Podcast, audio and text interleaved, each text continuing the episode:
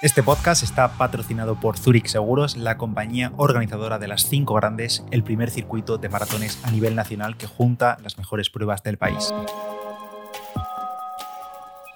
Hola a todos y bienvenidos a Diario Runner. Yo soy Pedro Moya, creador de palabrasrunner.com y en este podcast hablamos sobre correr, material, tecnología, aplicaciones, cacharros, zapatillas, experiencias y mucho más. Y hoy vamos a hablar de cómo lavar, cómo limpiar, cómo hacer el mantenimiento de las bandas de frecuencia cardíaca, de los brazaletes de frecuencia cardíaca que hoy en día se utilizan ya muchísimo, pero sobre todo de las bandas de, pecho, las bandas de pulso de toda la vida, de las que llevamos en la caja torácica y que aún a día de hoy se siguen utilizando muchísimo. Sois muchos los que confiáis en las bandas de, de pecho y los brazaletes en lugar de en el pulso óptico del reloj. También me parece algo normal porque al fin y al cabo el pulso óptico en concreto del reloj no tiene por qué ir muy fino o perfectamente en todos los usuarios. Hay un componente personal ahí que puede variar mucho las mediciones, tanto de vello como de capilaridad de la piel y demás. Por tanto, somos muchos los que a día de hoy seguimos utilizando este tipo de sensores de frecuencia cardíaca externos, como digo, ya sean bandas o brazaletes. Por ejemplo, yo ya sabéis que llevo bastante tiempo ya con brazaletes y tenéis análisis aquí en, el canal y demás y en el podcast de los principales brazaletes del mercado, del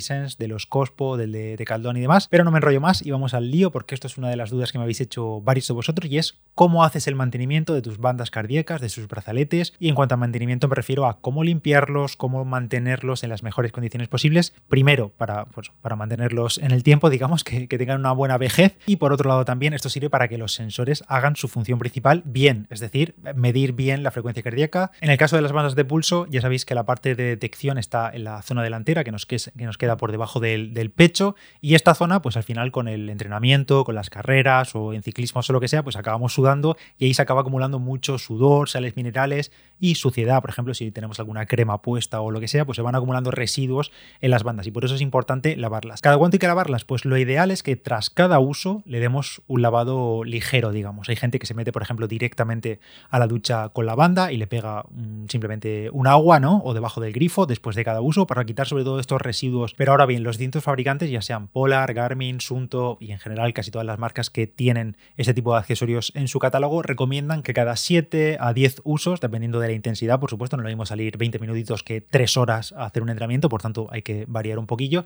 pero cada entre pero que entre 7 y 10 usos le demos un lavado a fondo. ¿Y qué es esto de lavado a fondo? Pues puede ser en un barreño con agua frotando un poquito y hacerlo bien, o, o en la mayoría de estas bandas se pueden meter sin problema a la lavadora. Pero ojo, antes de que vayas a meterla, importante siempre quitar la pastillita, quitar el, quitar el sensor de pulso, que ya sabéis que va en la parte delantera. Aquí es lo que estáis viendo el vídeo. Aquí tengo una de Garmin HRM con el sensor que va aparte. O por ejemplo, aquí tengo la Polar H10 y simplemente se le quita la pastillita con las tachuelas estas que tiene. Y lo que metemos a la lavadora es la banda. La banda y únicamente la banda. El sensor donde está la electrónica, donde está la pila y demás. Esto jamás se mete eh, bajo el agua o en la lavadora ni nada de eso, simplemente porque te vas a quedar sin banda. Así que el sensor siempre fuera y la banda se puede meter sin problema en la lavadora. Eso sí, si queréis estar seguros, en todas las bandas viene una pequeña etiquetita enganchada en la parte textil de la banda y ahí puedes ver las recomendaciones de cada fabricante. En la mayoría va a poner que se puede meter sin problema a lavado a máquina, pero eso sí, sin pasar de 40 grados de temperatura, que no sea un programa muy, muy, muy caliente, evidentemente. Por ejemplo, con la ropa de deporte, que normalmente lo solemos lavar entre 30 40 grados y demás. Y también que no haya suavizantes o detergentes abrasivos, lejía y cosas así. Olvídate, no metas la banda con ese tipo de detergentes muy, muy abrasivos. Y también te digo que no metas la, ropa de deporte con ese tipo de detergentes. Por tanto, la banda a la lavadora en programas de no más de 40 grados y con jabones neutros que se puedan, que no sean abrasivos. Y si tienes dudas, mira la banda que tendrá una pequeña etiqueta y ahí aparecen los típicos iconos de cómo se lava eh, la cosa, la prenda o en este caso el accesorio y te quedas 100% tranquilo, pero vamos, en general se puede meter a la lavadora sin problema. Y es posible que en tu caso tengas una banda de Garmin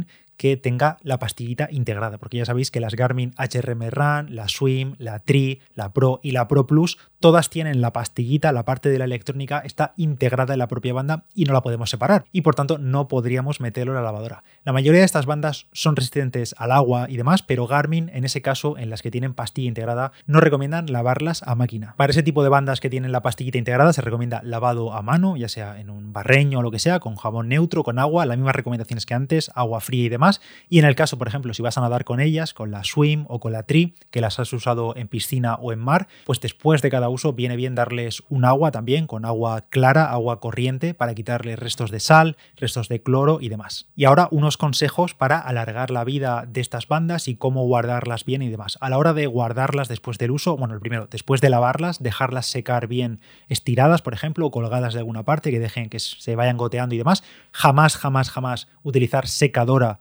para eh, secar estas bandas, no meterlas a la secadora porque probablemente te cargues los sensores y te cargues el material, así que jamás las bandas a la secadora y tampoco es ideal dejarlas secando al sol, es mejor dejarlo a la sombra, que corra un poquito el aire, dejarlas colgadas y que poco a poco en la siguiente hora se vayan secando. Y a la hora de guardarlas y almacenarlas, lo ideal es no doblarlas demasiado, no hacer un rollo con las bandas, sino intentar dejarlas estiradas. Yo, por ejemplo, esta Polar que tengo aquí, la parte del electrodo, por haberla doblado bastante, y aparte que es una banda con bastantes años, se ha ido levantando y se ha despegado un poquito. Y por último, cuando las vayamos a guardar y no las vayamos a utilizar durante un periodo de tiempo más o menos largo, mejor quitar las pastillitas integradas, los núcleos, porque así la banda no estará intentando buscar señal y ahorraremos batería, ahorraremos pila. Y si eres usuario de un brazalete de pulso óptico, como es mi caso, brazaletes de brazo, que yo lo llevo en el antebrazo o en el bíceps, ya lo sabéis, tenéis aquí análisis del Vertisense, del HRB500, de los COSPO y demás, hay muchas opciones en el mercado y en este caso eh, la tecnología es diferente porque tenemos pulso óptico parecido al que tenemos en los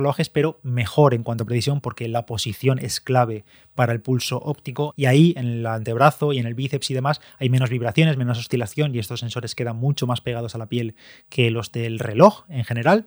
Y en este caso para limpiarlos pues es bastante similar, quitamos sobre todo el sensor, la pastillita, le quitamos el brazalete de velcro y dejamos la pastillita aparte.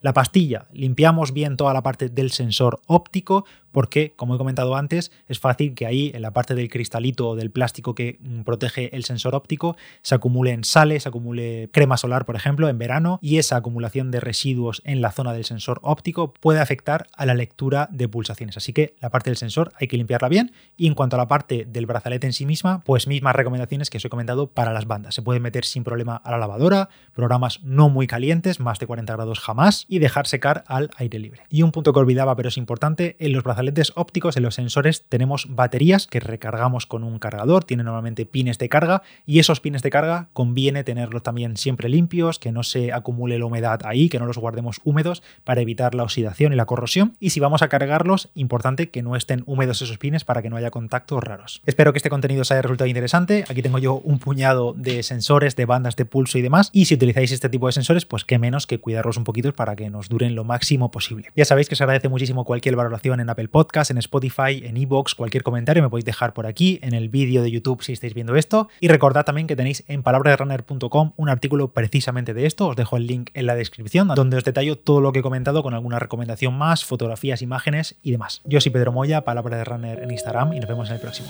Chao.